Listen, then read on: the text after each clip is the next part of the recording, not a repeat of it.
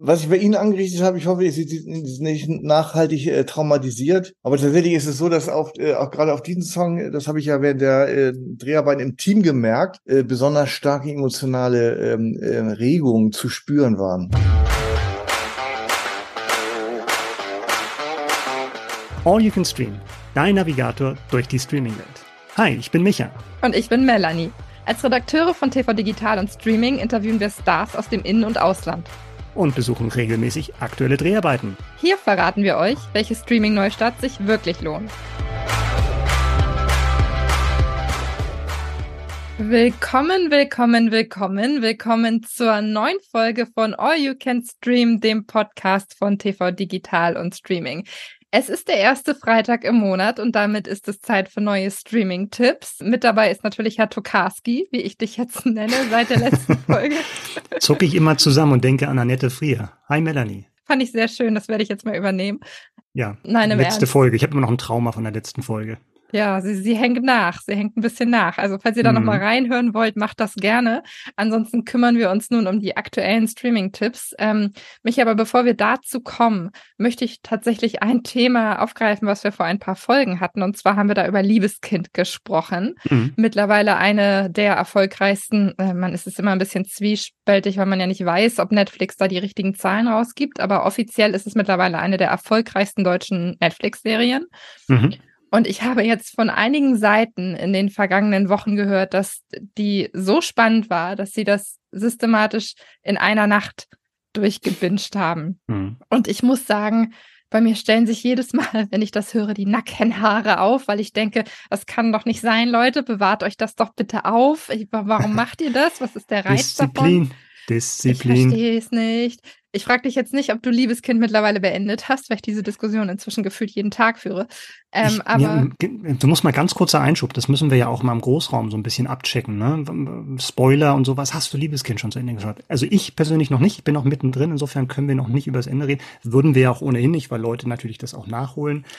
Aber ja, bingen oder nicht, das ist hier die Frage. Und ähm, ja, was ist deine Meinung? Du findest es schlimm, wenn Leute das tatsächlich so in schlimm. einem Rutsch. Ja, ich finde es wirklich, wirklich schlimm. Ich entschuldige mich hiermit offiziell. Ich habe gestern dieses Gespräch geführt im Großraum und ich hatte zwischendurch den Gedanken, ob du das jetzt schon beendet hast.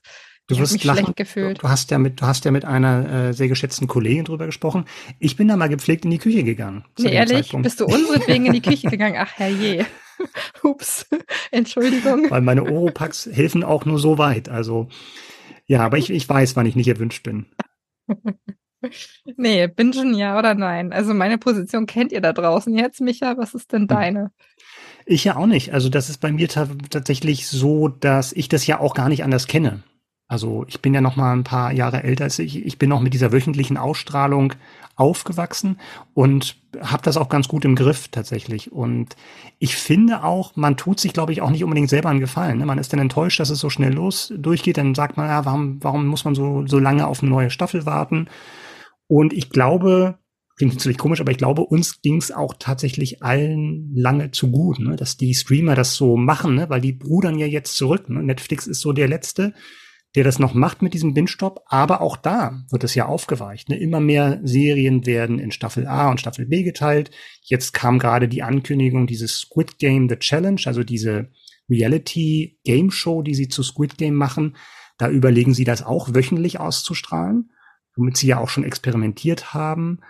Und das mit Werbespots wird ja auch immer mehr, ne? Prime Video, glaube ich, will jetzt auch Werbespots. Also dieses alles, was so das, das gelobte Land war, werbefrei und Binge-Stop und alle Folgen gleichzeitig, das wird, glaube ich, früher oder später verschwinden.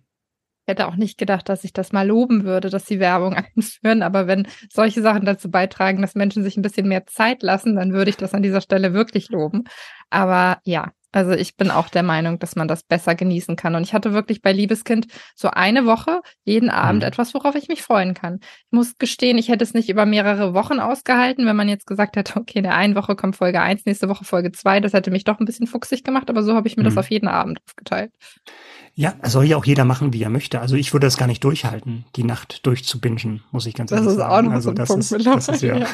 das ist das Alter, aber das habe ich genau. auch. Also vielleicht bin ich jetzt ja. auch alt. Ich kann es, naja, lassen wir das.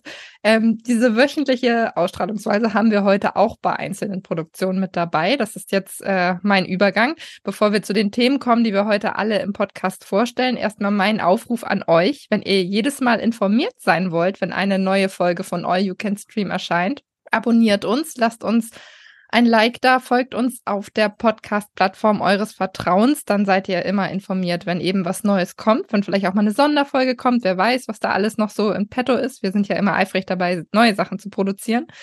Genau, und noch eine Sache, wir sind seit kurzem auch bei Instagram und da könnt ihr uns erreichen unter allyoucanstream-podcast. Genau, und das war jetzt genug des Monologs. Micha, was haben wir denn heute alles an tollen Sachen mit dabei? Ja, wir haben die Antwort auf die Frage, was passiert eigentlich, wenn Han Solo auf Lady Bridgerton trifft? Also die Frage, die wir uns alle schon mal gestellt haben, das erfahren wir nämlich im Netflix-Thriller Fair Play. Dann eine Story, die sehr nach Drehbuch klingt, aber völlig wahr ist, die True Crime Doku-Reihe Luby, ein Polizist stürzt ab.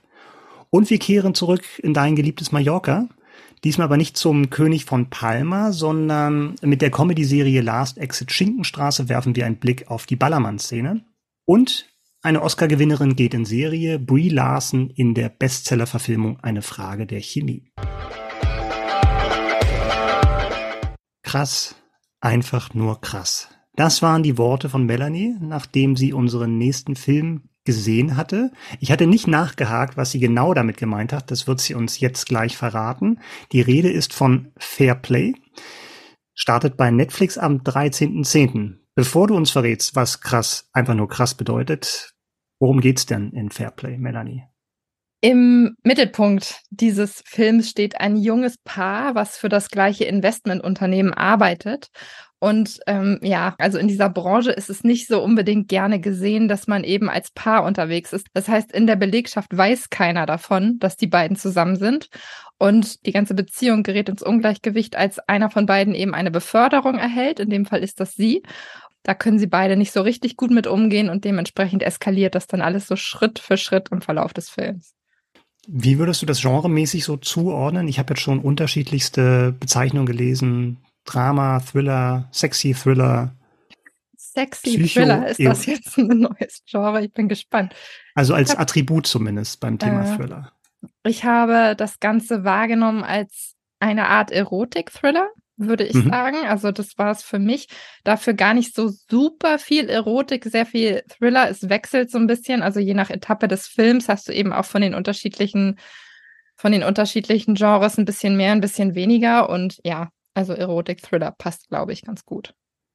Die Besetzung ist ganz spannend, weil da so zwei sehr angesagte Jungdarsteller, ja, sagen wir einfach nur Darsteller gerade, äh, die Hauptrollen spielen.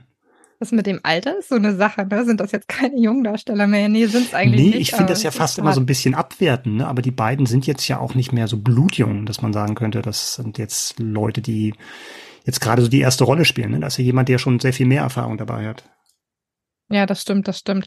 Also für alle Bridgerton-Fans einmal aufgepasst. Wir haben Phoebe Devenor mit dabei. Die spielt nämlich die Hauptrolle. Und was ich sehr amüsant finde an der ganzen Sache ist, sie hat bei Bridgerton, da war sie ja in der ersten Staffel die Hauptdarstellerin und hatte da ja schon enorm viele Sexszenen.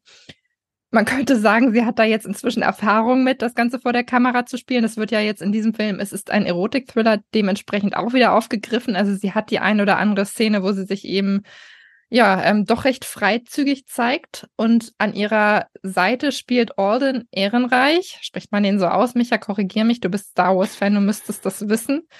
Ja, Han Solo, wie ich ihn nenne. Genau, Han Solo. Äh, Alden Ehrenreich, ja, würde ich auch sagen. Ja, Deutsche spannend. Wurzeln.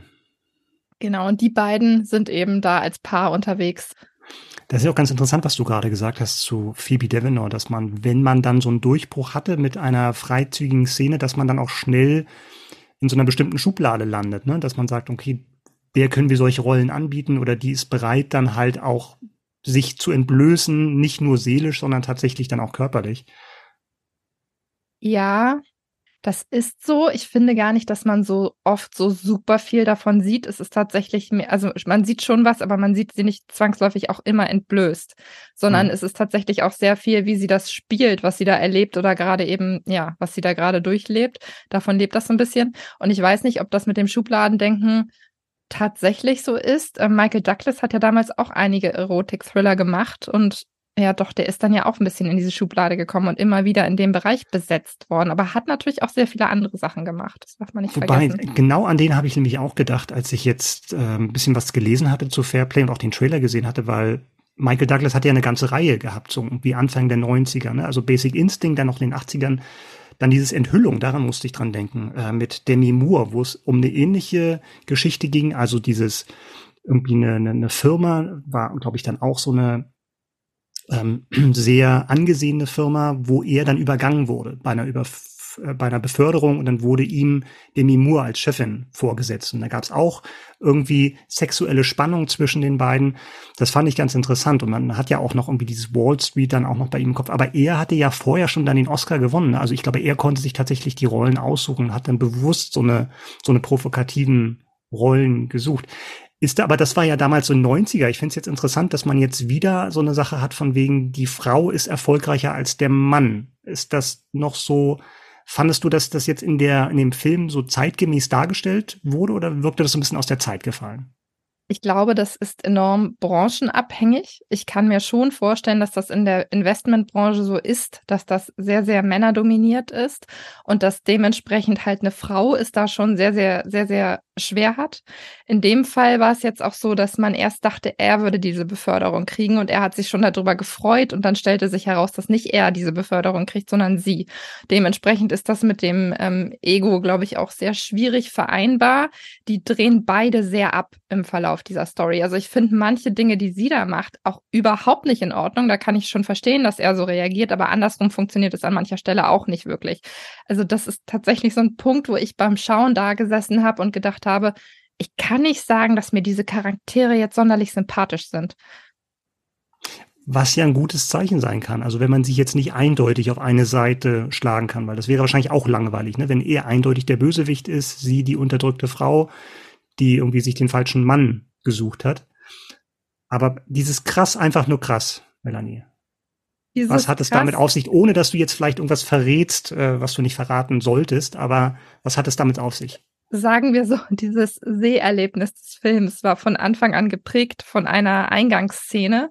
Nicht ganz am Anfang, aber relativ am Anfang. Und zwar kommt es da zu einer Sexszene oder an, einer angedeuteten Sexszene, die eine sehr überraschende Wendung nimmt und wo ich tatsächlich gesagt habe, hätte ich jetzt nicht gebraucht. und da mhm. war ich dann schon so ein bisschen auf Distanz zu diesem Film, fand das Ganze gar nicht mal so uninteressant, weil es mich teilweise auch so ein bisschen an Bad Banks erinnert hat, also diese sehr erfolgreiche Serie mit Paula Bär vor ein paar mhm. Jahren in der Hauptrolle.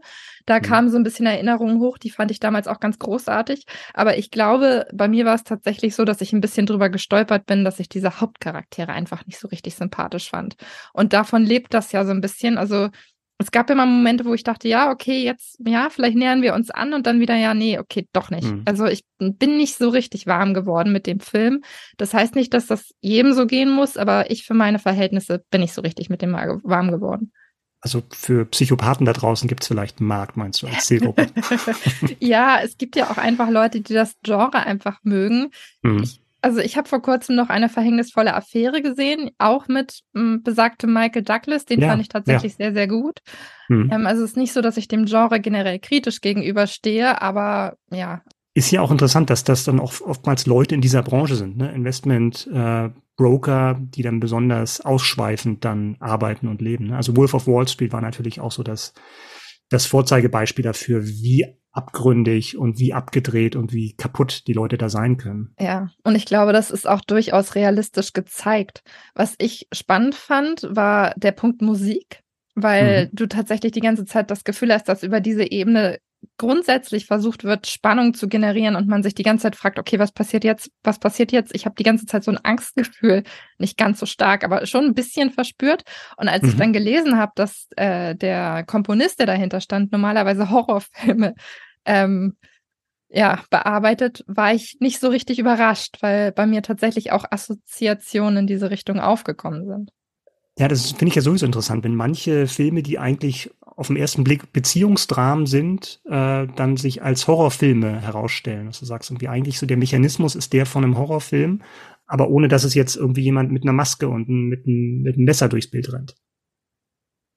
Das stimmt, das stimmt. Also das war in dem Fall jetzt auch nicht so. Ich kann sagen, sie rasten gerne mal aus, weil das ja ein hm. sehr, sehr nervlich, großer nervlicher Druck ist, der in der Branche auf den Leuten drauf liegt. Also der ein oder andere Ausraster wird in diesem Film bei vielen Charakteren auch zu erwarten sein. Fairplay startet bei Netflix am 13.10. Am Anfang war der Podcast. Ich habe das hm. Gefühl, es mehrt sich jetzt so ein bisschen, dass tatsächlich Sachen, die zunächst ähm, auf auditive Weise, sagt man das so? Ich glaube schon, auf auditive Weise eben erzählt worden sind, jetzt auch den Sprung ins Visuelle schaffen. Und das ist auch in diesem Fall so. Es geht um Lubi, ein Polizist stürzt ab, ab dem 9.10. in der ARD-Mediathek verfügbar. Es ist eine Dokumentation und der liebe Herr Tokarski, wie ich ihn jetzt nenne, kann mir auch genauer erzählen, um was es in dieser Dokumentation denn geht. Ja, Lubi ist der Berliner Polizist Rolf L. Das ist so ein Spitzname, Lubi, und der war Drogenfahnder in Berlin, unter anderem Görlitzer Park. Das ist vielleicht dem einen oder der anderen noch so ein Begriff. Das ist eine sehr berüchtigte Gegend, um Drogen zu kaufen. Was aber keiner seiner Kollegen damals ahnte, ist, dass Luby selbst kokainabhängig ist. Also führte nicht ganz lange Zeit ein Doppelleben, arbeitete halt nicht nur bei der Polizei, sondern später tatsächlich dann auch als Komplize für einen internationalen Autoschieberring und fuhr da im Drogenrausch gestohlene Luxuskarossen quer durch Europa wurde er geschnappt bei einer ganz großen Aktion und sitzt aktuell wegen 120 Straftaten in Haft. Und jetzt gibt's halt diese vierteilige Doku-Reihe, eben äh, Lubi, ein Polizist stürzt ab. Und da wird diese ganze Geschichte erzählt und ja, mit, mit all seinen aberwitzigen Wendungen. 120 Straftaten, das muss man auch erstmal hinbekommen, ne? Also das ja. finde ich schon bemerkenswert. Was ich spannend finde, ist, es ist ja vorher ein Podcast gewesen und dementsprechend mhm. hast du ja kein Bildmaterial gebraucht. Jetzt frage ich mich so, wie haben die das systematisch unterfüttert? Weil du musst ja wirklich vier Teile erstmal voll bekommen und das Ganze nur erzählen funktioniert ja nicht. Das heißt, du musst wirklich irgendwas haben, was die Leute sich anschauen können. Das dürfte in dem Fall ja schwierig gewesen sein. Haben sie das dann nachgestellt oder wie ist das dann vonstatten gegangen? Es gibt Szenen, die nachgestellt wurden, so Schlüsselszenen, aber bei weitem nicht so viel, wie ich gedacht habe. Also der Großteil ist tatsächlich, dass sie mit diesem Lubi sprechen. Der ist zurzeit in einer externen Einrichtung, wo äh, wo ja so praktisch die Entlassung auf Bewährung geprobt wird. Also der sitzt auch schon einige Zeit hinter Gittern und ähm, jetzt ist es halt so eine Phase, wo das gelockert wurde. Und da haben sie sehr, sehr ausführliche Interviews mit ihm geführt. Und er erzählt das, was, wie das damals gekommen ist. Also bei seinen Anfängen, bei der Kindheit angefangen, von dem Wunsch, Polizist zu werden und wie er dann auf die schiefe Bahn geraten ist und wie das alles dann tatsächlich sich ins, ins komplette Gegenteil verkehrt hat von dem tadellosen Polizisten mit, mit einwandfreiem Führungszeugnis und so ein, so ein Vorbildkopf zu dem genauen Gegenteil, eben der wirklich sich dann bestechen ließ und dann für seine Drogensucht halt eben bereit war, fast alles zu tun. Zusätzlich zu diesen Interviews mit Luby gibt es tatsächlich dann auch Beamte, Kollegen, die zu, äh, zu, zur Sprache kommen. Es gibt auch Kriminelle und Ex-Kriminelle, die werden dann teilweise so mit verzerrten Stimmen und von hinten gezeigt, aber auch Leute, die damals Autos geklaut haben, die sprechen dann auch über ihre, ihre Kontakte zu diesem ähm, Rolf L. Weißt du, wo ich gerade dran denken muss, und zwar an die Serie Sam ein Sachse, die wir vor nicht mhm. allzu langer Zeit dabei hatten.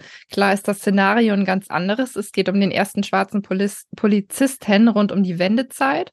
Aber mhm. nichtsdestotrotz hast du da auch einen sehr, sehr starken Fall. Und es ist auch ein Polizist, der sich so komplett ins Gegenteil verkehrt. Ne? Also da sind schon gewisse Parallelen dann doch vorhanden. Stimmt, das ist natürlich auch eine so, eine, so eine Kurve, die man sich wünscht als Geschichtenerzähler. Jetzt mal abseits von Doku-Filme machen, aber wenn du sagst, eine fiktionale Geschichte ist natürlich dann immer am stärksten, wenn du jemand hast, der an einem Punkt anfängt und dann genau beim Gegenteil endet. Und dann die Frage ist, wie kam es dazu, dass er diese 180-Grad-Wende gemacht hat? Und das ist natürlich dann eben ein, ein super Thema für Geschichtenerzähler, für Doku-Filme oder auch für Serienmacher. Und was jetzt hier noch dazu zu kommt, ist, dass dass dieser Lubi, ich nenne ihn jetzt einfach mal Lubi, ne? also die Doku heißt ja auch so, obwohl es eigentlich sein Spitzname ist, dass das eine extrem interessante Hauptfigur ist. Also der ist schon charismatisch, muss man sagen. Also das ist jemand, der hat eine Ausstrahlung, der ist ein guter Erzähler, wenn es darum geht, eben dazu Stellung zu beziehen, wie das damals war. Es ist auch jemand, der sich schon selbst cool findet. Also insofern ist das auch so ein bisschen entlarvend. Und der auch, und das kommt halt dann auch so nach und nach raus, der auch so ein Adrenalin-Junkie ist. Also der sich dann deine, seine Kicks teilweise dann als, als Polizist, der sich auch immer freiwillig gemeldet hat, wenn es darum ging, wer geht jetzt in den Brennpunktbezirk? Wer meldet sich freiwillig? Wer hm, geht da nochmal diese Extrameile? Also der wirklich dafür gelebt hat, dort für Recht und Ordnung zu sorgen und ja, ist da vollkommen aufgegangen. Charismatisch, hast du eben gesagt. Und das finde ich ehrlich mhm. gesagt ein ganz guten, gutes Stichwort, weil der muss charismatisch sein und der muss ja auch ein guter Schauspieler sein, weil sonst hätte man das ja wahrscheinlich viel, viel eher gemerkt, was da gerade so in Ansätzen schon mal vonstatten geht. Zumindest im Kollegium. Ich meine, die müssten ja darauf gedrillt sein oder zumindest Erfahrungen damit haben, was da, also wie solche Leute sich eben verhalten. Und der hat das ja quasi mhm. vor den Augen der eigenen Kollegen dann anfangen können. Ja, das stimmt. Also der hat, glaube ich, dann schon ein gewisses Talent dafür, eben auch eine gewisse Rolle zu spielen. Das, das, ähm, das kann man ihm nicht absprechen. Und das fing halt an mit eben gerade, weil es halt, und das macht die Doku auch, finde ich, sehr, sehr gut zu zeigen, wie hart ist eigentlich der Job von so einem Streifenpolizisten, der wirklich da reingeht in Situationen, wo alle Leute wegrennen. Also das ist ja auch echt nicht ohne, ne? Also gerade dann eben dann in diesem Milieu äh, für, für Ordnung zu sorgen unter Drogenhändlern, Prostituierten und so weiter. Also das, das zeigt halt dann auch, welche, welchen Tribut er dem zollen musste. Er hat dann erzählt, dass es dann irgendwie mit Gras anfing, anfing, was er dann nach dem Dienst geraucht hat, um runterzukommen. Dann gab's Unfälle bei der Arbeit, wo er dann auch irgendwie mit einer Gaspistole ins Gesicht geschossen wurde, wo er dann halt auch erstmal so traumatisiert war, was ihm natürlich nicht bewusst war, aber was nach und nach dann kommt. Ne? Und dann ein weiterer Unfall, wo er dann Schmerzmittel bekommen hat, die Dosis erhöht hat. Äh, da, und ich glaube, der Knackpunkt war dann für ihn, nach, dass er nach einem Unfall während des Dienstes, wo es einen Zweikampf gab, eben nicht mehr Außendienst machen durfte. Und das war für ihn beruflich das Todesurteil. Also jemand wie ihn dann tatsächlich in den Innendienst zu stecken, da war er, glaube ich, einfach empfänglich für Angebote aller Art. Also dann eben die Drogensucht nahm zu und dann tatsächlich dann auch sich hat kaufen lassen und Geheimnisse aus dem Polizeicomputer weitergegeben an, an Autodealer frage mich bei solchen Sachen immer, wenn du erst den Podcast hast und dann noch mehr daraus machen möchtest, muss das wirklich sein? Weil ganz oft ist es ja so, dass du wirklich dieses wahnsinnig erfolgreiche Erstprodukt hast und das Gefühl hast, du musst es jetzt ausschlachten, um möglichst in allen Bereichen irgendwie vielleicht noch Geld mitzunehmen. Ist das denn jetzt eine lohnenswerte Ergänzung beziehungsweise Neuaufarbeitung oder hast du das Gefühl, es hätte auch der Podcast getan? Ich glaube, du erreichst nochmal ein ganz anderes Publikum. Also wenn ich von mir ausgehe, der wirklich einiges an Podcasts hört, ich habe da jetzt reingehört, aber ich habe den vorher nicht gehört, diesen Podcast. Ne? Insofern ist das jetzt eben in diesem neuen Medium als Streaming-Serie oder als Doku-Reihe im Fernsehen tatsächlich nochmal eine zusätzliche Zielgruppe, die du da aufmachst. Und da kann ich nichts Verwerfliches dran sehen. Ich fand es ein bisschen schade, dass die, dass die Dokumacher sich nicht komplett auf, auf die Stärken besonnen haben, weil es manchmal so ein bisschen überinszeniert ist, wenn es darum geht, irgendwie ihnen dann bei Interviews zu zeigen und dann in Schlüsselmomenten, die ja Revue passieren lässt, dann irgendwelche Animationen im Hintergrund auftauchen oder auch so ein paar Klischeebilder so aus dem Archiv, wenn es ums Berlin der 80er, 90er geht, wo ich glaube ich auch nochmal vorbelastet bin, weil ich da, da gelebt habe. Aber äh, abgesehen davon ist das schon auch völlig legitim und sogar gut, dass es jetzt nochmal ein neues Medium ge gefunden hat, weil eben auch, und ich bin kein True Crime Fan, bei weitem nicht, weil mir das dann oftmals auch eben mich einfach auch nicht so sehr interessiert. Aber ich muss sagen, da eben das, dadurch, dass diese Hauptfigur wirklich dann auch eben so fesselnd ist, wie er das ist, das funktioniert, glaube ich, im Fernsehen dann nochmal besser als im Podcast, wenn du dann auch ein Bild vor Augen hast. Und ähm, das, das zieht einen schon rein. Und auch spannend, also das ist eigentlich so eine Doku, die ist perfekt für Fans von vier Blocks. Also als praktisch als Partnerstück dazu, einerseits in der, in, in der fiktionalen Serie irgendwie das kriminelle Milieu, Milieu zu sehen und jetzt mal die andere Seite der Polizei und wie sich dann diese beiden Sachen kreuzen, ist schon sehr, sehr spannend. Also kann ich echt empfehlen. Schön, dass du unsere Lieblingskategorie für Fans von jetzt auch noch einmal reingebracht hast. genau. Das äh, mag ich immer sehr. Luby, ein Polizist, stürzt ab. Alle vier Teile sind in der ARD-Mediathek verfügbar.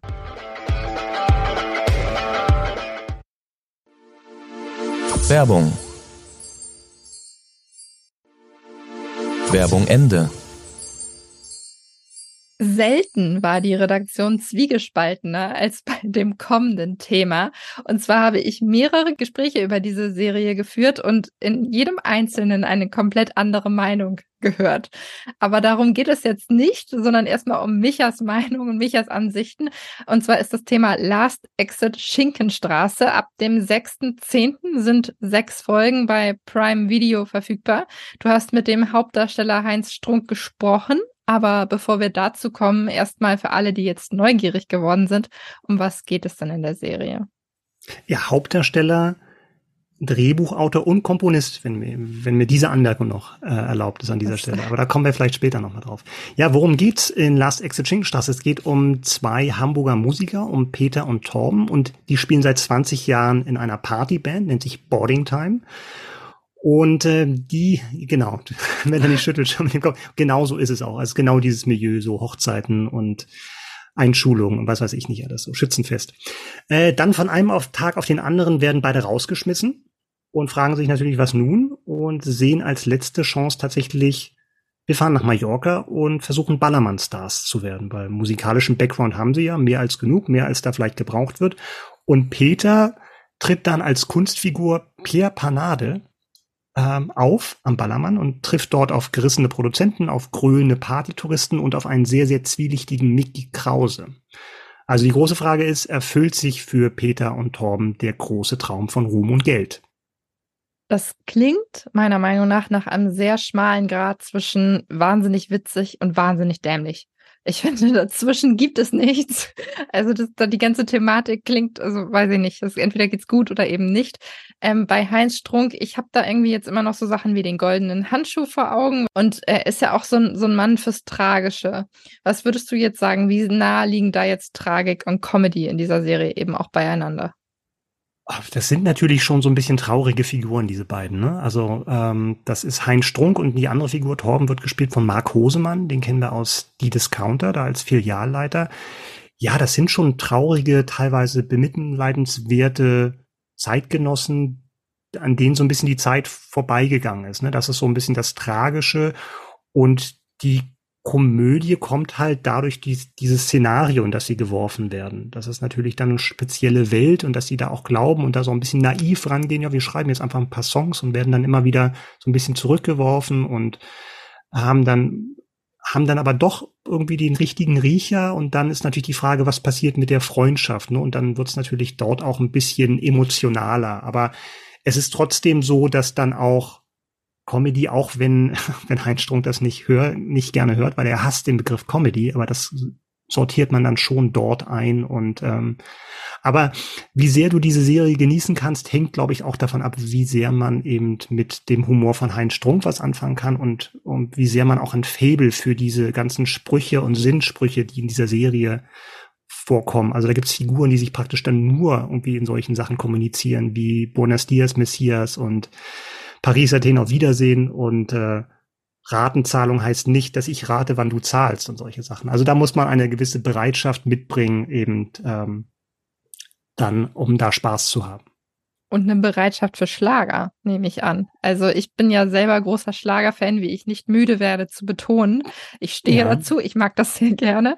Wie ist denn das hm. jetzt in dieser Serie? Ist das wirklich, wirklich purer Ballermann-Schlager? Sind da neue Sachen entstanden? Er ist ja auch Komponist, dementsprechend muss er ja auch selber wahrscheinlich was dazu beigetragen haben. Ja, er ist eine ganz sehr, sehr spannende Figur. Ne? Also du hast schon gesagt, gefeierter Romanautor, sehr ernster, also so ein Serienkiller-Thriller war das ja eigentlich, äh, der goldene Handschuh, den er geschrieben hat. Dann Komiker, Fleisch ist mein Gemüse, war wahrscheinlich dann auch viel noch ein Begriff.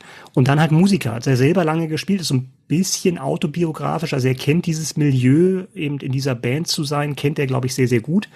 Ja, und deswegen hat er auch dann eben diese Ballermann Sachen, die er als Figur in der Serie schreibt, auch tatsächlich selber geschrieben. Und da sind dann solche Perlen dabei wie Liebesdöner oder Breit in 100 Sekunden. Das sind tatsächlich eher so Ballermann-Songs, die dann in dieser Serie vorkommen. Aber es hat auch so ein bisschen so einen gewissen Schlager, Schlagereinschlag bei Songs wie Sprichst du Emoji?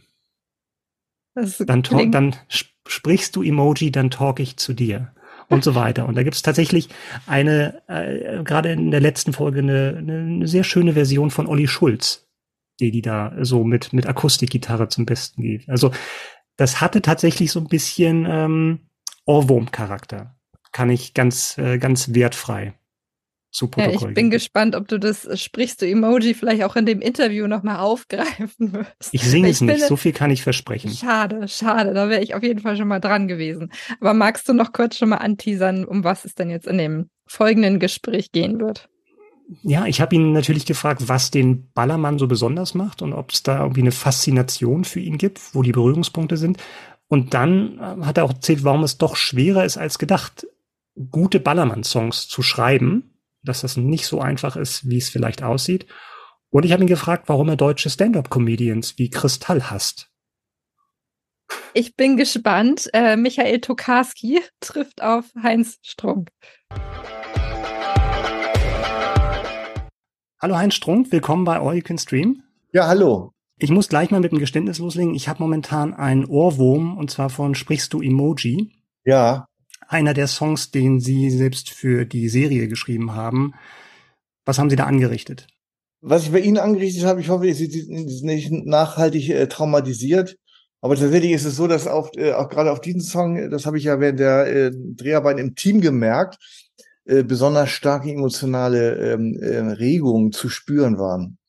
Und obwohl dieser Song ist ja ist ja noch am, am wenigsten äh, typisch für für ähm, für das Ballermann-Geschäft.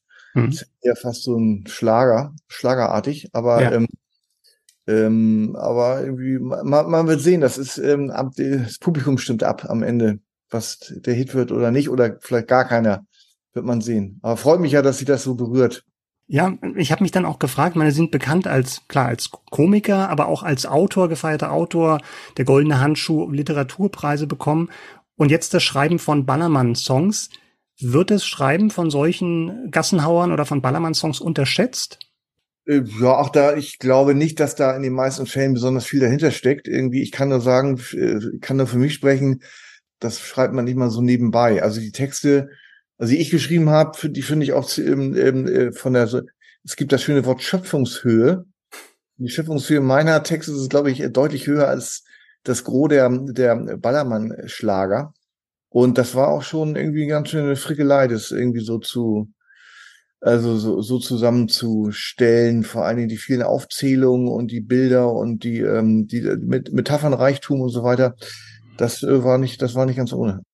Gab es denn vorher Berührungspunkte, persönliche Berührungspunkte zum Ballermann bei Ihnen? Nee. Nee, ich bin, bin ja, äh, wie Sie wissen, ja jahrelang Tanzmusik gemacht und das ist ja dasselbe, dasselbe in klein wie, wie das da so beim Feiern zugeht, das wusste ich ziemlich genau. Und ich selber habe auch äh, Ballermann aus zu Recherchen oder anderen Gründen nie vorher besucht. Und äh, das meiste kann man ja aus den aus den Einstiegen Boulevard Zusammenhängen erfahren. Und äh, so auch, so war so was bei mir auch. Und es war, als ich dann selber denn da war, wir haben ja drei Wochen da gedreht, was, äh, äh, sprach das zu ziemlich genau meinen Vorstellungen.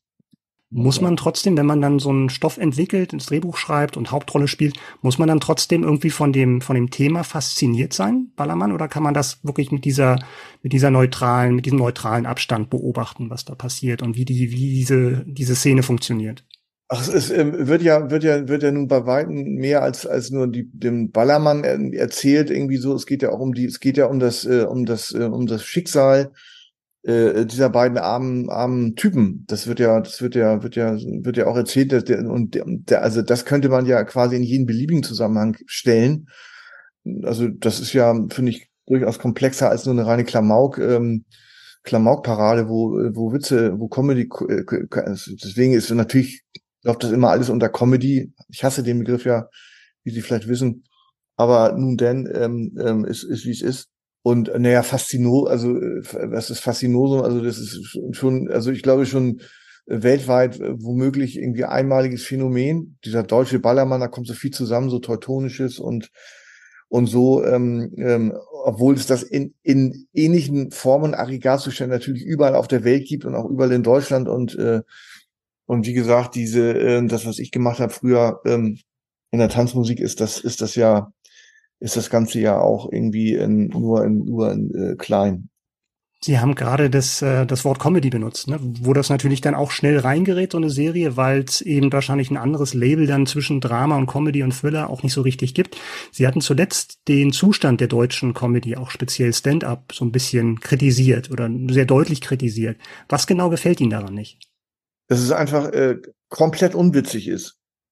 Da, da, da geht, geht um nichts anderes. Es geht nicht darum, dass ich jetzt irgendwie hier ähm, eine elitäre feuilletonistische ähm, Herangehensweise habe, was, was Humor leisten muss oder das alles, äh, was unterhalb der neuen Frankfurter Schule ähm, firmiert, nichts taugt. Es geht einfach darum, dass es einfach überhaupt nicht lustig ist. Es geht, äh, wenn man, wenn man das vergleicht, also was ich zum Beispiel immer gucke, ist äh, immer, wenn äh, eine Wiederholung von Louis Dufiné kommt.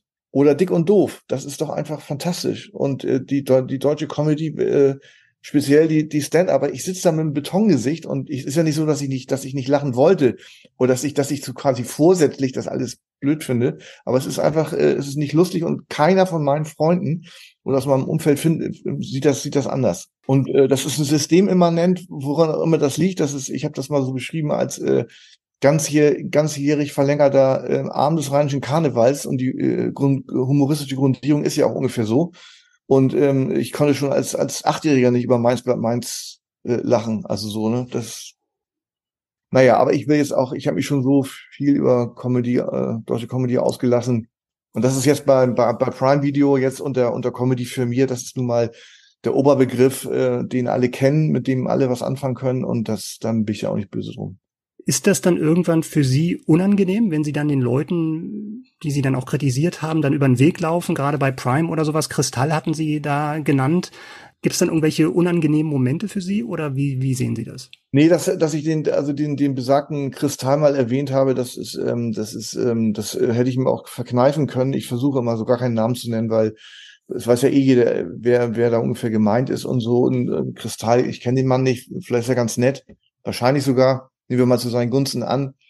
Und insofern irgendwie ist er auch nicht irgendwie anders als als äh, als als die anderen. Könnt ihr immer so denken, der ist ein bisschen jünger und so, und das ist vielleicht ein bisschen irgendwie irgendwie besser, aber es ist es ist ja leider nicht. Aber der soll mal ist, ist, äh, leben und leben lassen, ne? Der soll, soll mal seinen Kram machen und äh, und äh, sein sein zahlreiches Publikum findet das ja findet das ja gut und ähm, und der Mann wird da von solide äh, solides Auskommen haben und das sei ihm auch gegönnt es passiert ja auch selten genug, dass sich dann auch jemand so ein bisschen aus der Deckung wagt und dann so klar die Meinung sagt, wie sie es getan haben oder immer noch tun. Inwieweit machen Sie sich da zusätzlich angreifbar? Haben Sie den Eindruck, dass da jetzt schon ähm, irgendwie die, die Messer gewetzt werden, wenn man ein eigenes, eine eigene Serie rausbringt oder wie sehen die das? Naja, das ist aber genau das, also ob die Messer gewetzt werden, weiß ich nicht. Also ich ähm, ähm, bin ja auch irgendwie auf, auf Instagram und so tätig, äh, oder was heißt tätig, bin äh, präsent und äh, also was, was mich nie erreicht, also wirklich nie erreicht, sind irgendwelche, irgendwelche Hater. Also es gibt irgendwie, äh, äh, entweder, weiß nicht, entweder kennen die mich nicht oder, oder, oder es gibt äh, dann vielleicht auch gar nicht so wahnsinnig viel zu, an mir zu kritisieren. Äh, äh was da jetzt äh, auf mich zukommt, indem, indem ich mich da mit, mit dieser Serie ja irgendwie ähm, klar auch in den Mainstream-Bereichen, das, das werde ich sehen. Aber was ich, äh, was ich glaube unbedingt, ähm, wäre nicht nur immer sagen, was alles scheiße ist, sondern mal den Beweis antreten, dass man es eventuell auch ähm, besser kann. Weil das ist so eine Position, die, die ist ja einfach. Also es gibt so, so viele Sachen, die doof sind. Und das immer nur so rauszuplärren, ist ja auch, äh, äh, ähm, ist irgendwann auch ein bisschen, ein bisschen öde oder über, überflüssig. Aber jetzt, das ist das, das ist ja das Ding. Das ist ja die, für mich die große, die, äh, die große einmal, wirklich auch einmal die Möglichkeit, die sich da eröffnet, ähm, ähm, mal äh, unter Beweis zu stellen, dass, dass es einen Humor gibt, den also zumindest ich und meine Leute gut finden, der aber eben auch irgendwie mehr als, als eine Nische erreicht. Die Plattform ist auf alle Fälle da. Mit Prime ja, eben, Video. ja, genau. Und da muss man, muss man jetzt auch liefern oder was weiß ich. Ich weiß auch nicht. Äh, kann, kann kein Mensch natürlich auch wissen, wird das jetzt ein, ein Erfolg? Also die, äh, die Leute, die, äh, die quasi in, meinen, in meiner Bubble sind, die finden es gut, aber irgendwie, es geht eben da genau darum, Leute zu erreichen, die nicht in meiner Bubble sind. Das wird ja auch interessant sein, dann als, als Schöpfer oder als Drehbuchautor und Hauptdarsteller dann überhaupt mitzubekommen, ob es ein Erfolg ist, weil die Abrufzahlen ja dann auch nicht immer öffentlich sind und ich glaube auch intern auch nicht unbedingt immer geteilt werden mit den Machern. Nee, aber man sieht ja trotzdem, man sieht das ja, äh, die, die, gibt ja die Amazon-Charts. Das sind zwar keine absoluten Zahlen, aber, aber, äh, ähm, aber da kriege krieg ich mehr mit, ob das erfolgreich wird. Und spätestens, wenn es um die Frage geht, äh, zweite Staffel ja oder nein, dann, dann weiß man's. Ne? Spätestens dann weiß man's. Alles klar. Heinz Strong, vielen Dank fürs Gespräch. Bitte, gern geschehen. Wer im letzten Jahr einen Fuß in eine Buchhandlung gesetzt hat, der wird an diesem Roman wahrscheinlich nicht vorbeigekommen sein. Es geht um eine Frage der Chemie. Ich habe noch ganz, vor, ganz gut vor Augen dieses Cover, so eine dunkle, dunkelhaarige Frau im Sepia-Farben fotografiert, die Hände ganz tatkräftig in die Hüfte gestützt. Jetzt gibt's die gleichnamige Miniserie zum Roman und die erscheint bei Apple TV Plus am 13.10. Melanie, hast du auch das Buch vor Augen oder geht's nur mir so? Ist lustig. Ich habe es gerade am Wochenende wieder gesehen. Ich bin in den Laden gegangen, auch mit dem Wissen, dass wir diese Folge jetzt aufzeichnen diese Woche. Und das Einzige, was ich gesehen habe, ist dieses Buch. Es sprang mich an, als ich den Laden betreten habe, mit dem dicken, mit dem dicken Aufkleber drauf, Spiegel Bestseller. Ja, und jetzt kommt wahrscheinlich noch mal ein zweiter Aufkleber dazu, ne, verfilmt als Apple TV Plus Serie. Für alle, die es nicht gelesen haben oder die von der Serie auch noch nichts gehört haben, worum geht's denn in eine Frage der Chemie? Im Mittelpunkt steht eine junge Frau in den 50er Jahren, eine junge Chemielaborantin, die eben forschen und Karriere machen möchte und eben die Forschung entsprechend vorantreiben. Durch den Zeitpunkt, durch dieses Mitte der 50er Jahre ist das natürlich als Frau nicht so ganz einfach. Also sie hat eine sehr männergeprägte Gesellschaft vor sich, ein, ein Umfeld, was eben auch von Männern dominiert wird und schafft es dementsprechend nicht, nicht sich so richtig durchzusetzen bekommt dann aber die Gelegenheit, in einer Kochshow mitzuwirken als Moderatorin und kann dann durch die Blume so den Hausfrauen, die in der Zeit auch so ein bisschen unsichtbar geblieben sind, ganz, ganz viele Tipps entsprechend in die Hand geben, weil das ja auch eine ganze Menge mit Chemie eben zu tun hat. Das klingt wie eine wahre Geschichte. Und es klingt so, es klingt so. Soll ich dir was verraten? Mhm. Es ist keine wahre Geschichte. Ähm, ja, man, man würde das meinen, dass das tatsächlich eine Geschichte wäre, die auch hätte stattfinden können. Wir hatten das ja auch mal mit Joy, einfach anders, vor ein paar Jahren, wo Jennifer Lawrence ja. mitgespielt hat, was ja auch so eine Aufstiegsgeschichte zu einer ähnlichen Zeit gewesen ist.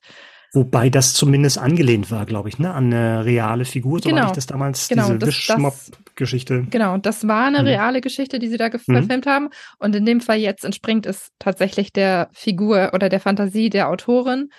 Nichtsdestotrotz könnte so eine Frau ja tatsächlich gelebt haben. Mhm. Aber es gibt jetzt auch keine, keine ähnliche Figur, von der du irgendwie gehört hattest, die da so ein bisschen Nö. quasi Vorbild gestanden hat oder sowas. Nö, wüsste ich jetzt nicht. Mhm. Aber weißt, was ich mich die ganze Zeit gefragt habe, als ich das gesehen mhm. habe, ich habe mich immer gefragt, wie ich zu der Zeit gewesen wäre. Mhm, spannend. Ja, weil ich, ich denke mal so, ich bin doch sehr, sehr privilegiert und sehr, sehr glücklich, als Frau in der heutigen Zeit leben zu dürfen. Wenn ich das mhm. damit vergleiche, wie ich damals gewesen wäre, weiß ich nicht, ob ich den Mut gehabt hätte und den Mumm gehabt hätte, mich so durchzukämpfen, wie sie das jetzt eben in dieser Serie macht. Hm. Denn man ist ja auch immer ein Produkt seiner Zeit, ne? Also es ist, glaube ich, total schwer, diesen Transfer zu machen, zu sagen, man verpflanzt sich jetzt so, wie man jetzt ist als Mensch in ein anderes Jahrzehnt, geschweige denn ein anderes Zeitalter, ne? Also das ist, ich glaube, man wäre überrascht, wie man dann eben da agieren würde, ne? wenn man irgendwie bestimmte gesellschaftliche Zwänge zu erfüllen hätte. Ja, stimmt. Vor allem muss man sich dann eben schon als Kind in diese Zeit hineinversetzen, weil die Erziehung und das, womit du aufwächst, ja einen ganz, ganz großen Teil dazu beiträgst, wer du irgendwann im zunehmenden Alter eben auch bist. Also hm. ja, spannend auf jeden Fall. Also ich fand es überraschend, dass es tatsächlich diese Hauptfigur nicht gab. Und was mich auch überrascht hat, und da weiß ich nicht, ob es dir ähnlich ging, dass es ein Film ist. Also dass es eine, dass es kein Film ist, sondern dass es eine Serie ist. Weil ich weiß noch, das ist noch gar nicht so lange her, da würde sowas dann tatsächlich als Spielfilm adaptiert werden und eben nicht als, ich glaube, jetzt sind es acht Teile, achtteilige Miniserie. Genau, es sind acht Folgen, die jeweils am Freitag erscheinen, womit wir wieder bei dem Punkt vom Anfang wären. Es kommt im bei Wochentakt. Deinem, bei deinem Freundeskreis. Also es kann nicht gewünscht werden, Gott sei Dank. Doch, es kann ähm, gewünscht werden, wenn sie acht Wochen warten. Das stimmt, okay. Und dann die Nacht durchmachen. Ich hoffe, das schaffen sie nicht. Das ist dann meine, meine Taktik dahinter. Nee, ja, ich glaube, es ist momentan ja auch so ein Trend zur Serie vorhanden. Also viele, viele ja. Sachen werden eben eher als Serie als als Film ähm, umgesetzt. Hätte auch ein spannender Oscar-Kandidat werden können, wenn man das als Film mhm. gemacht hätte kann ich mir gut vorstellen, dass das dann berücksichtigt worden wäre, sofern es Kino gelaufen wäre. Aber ähm, Hirngespinst, darum geht's ja jetzt nicht. Ich glaube, mhm. so eine Serie gibt halt viel, viel mehr Raum zur Figurenentwicklung. Und das wird auch in dem Fall so sein, weil dann kannst du wirklich Schritt für Schritt verfolgen, wie so eine Frau sich systematisch eben nach oben kämpft und eben auf ihre Art und Weise versucht, irgendwie einen Fußabdruck in der Welt, in der sie da gerade lebt, zu hinterlassen und das dann eben auch mit Erfolg macht. Ich glaube, das geht deutlich besser, als wenn du das wirklich in so 90-minütiger Minute reinquetscht. Das sagen die Macher natürlich immer, dass man sagt, wie ja, früher gab's halt, war Kinofilm das Nonplusultra und jetzt haben wir halt die Zeit durch Streaming, dass wir uns fünf, sechs, sieben, acht Stunden nehmen können, um diese Geschichte erzählen. Ich frage mich bloß manchmal, ob das immer gut ist, weil ich glaube, dass es schon Stoffe gibt, wo es einen Anfang gibt und ein Ende und da ist man nicht immer besser dran, wenn man daraus eine achteilige Miniserie macht. Auf die Serie bezogen, trägt denn die Serie diese acht Folgen oder trägt diese, trägt das Thema als Serie? Also ich finde schon. Ich muss ganz offen sagen, dass ich die allerletzten Folgen noch nicht gesehen habe. Also falls es da dann wirklich an Speed verliert, dann nehme ich das hiermit zurück. Aber das, die paar ersten Folgen, also ich habe schon einige gesehen, da finde ich, trägt es das. Also du hast wirklich das Gefühl, dass du mit Brie Larson, die ja die Hauptrolle spielt, wirklich mitfieberst und mit dieser Figur auch Stück für Stück warm wirst, was mir in dem Fall deutlich besser gelungen ist als bei Fair Play, obwohl das jetzt keine super charismatische Person ist. Also die mhm. ist wirklich so ein bisschen, bisschen steif vielleicht auch so ein bisschen und ähm, mhm. eckt auch so ein bisschen an, sagt ihre Meinung und ist so genau das Gegenteil von dem, was von Frauen zu der Zeit eben verlangt wird. Also da ist es dann wirklich ja, präsentier dich sexy, finde einen Ehemann und so weiter und so fort. Und sie macht sehr, sehr deutlich klar, dass das nicht das ist, was sie vom Leben will, sondern dass sie wirklich was erreichen möchte. Hm. Ist ja eine ganz spannende Kombi dann heute in der Sendung, ne? Als als Gegenentwurf der, der modernen Frau oder der Frau in den 50ern dann ne, zu Fairplay. Also da, wo sie Führungskraft dann ist und dann, wofür dann in eine Frage der Chemie dann noch gekämpft werden muss. Das stimmt, wir haben so die, äh, die Frau im Laufe der Zeit, die Entwicklung der Frau im Laufe der Zeit. Ja, könnte man, könnte man tatsächlich so sehen, ja. Findest du denn, dass dieses Zeitkolorit gut eingefangen wurde? Das ist ja eine sehr spezielle Zeit, die wir auch schon aus einigen Filmen schon mal gesehen haben. Also man weiß irgendwie, wie dieses Amerika der 50er aussah und eben wie dann auch die Rollenverteilung da noch war. Hm.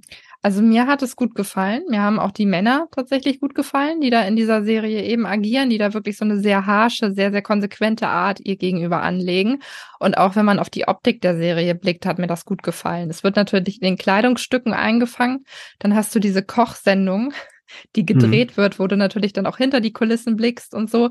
Und allein durch diese Kochsendung hast du nochmal so ein bisschen Gefühl für die Zeit, in der wir da gelebt haben, weil du dann eben diese Hausfrauen oder diese jüngeren Frauen im Publikum hast, die dann über manche Witze eben lachen, wo du, wo du halt merkst, dass die Ansprache gegenüber Frauen in Fernsehsendungen zu der Zeit noch eine ganz andere war und dass das, was sie da macht, eben sehr, sehr revolutionierend ist. Das hat mir gut gefallen und dadurch, dass du da wirklich nochmal dieses Feeling für, für TV zu der Zeit bekommen hast, haben sie das auch sehr, sehr gut eingefangen, ja, finde ich schon.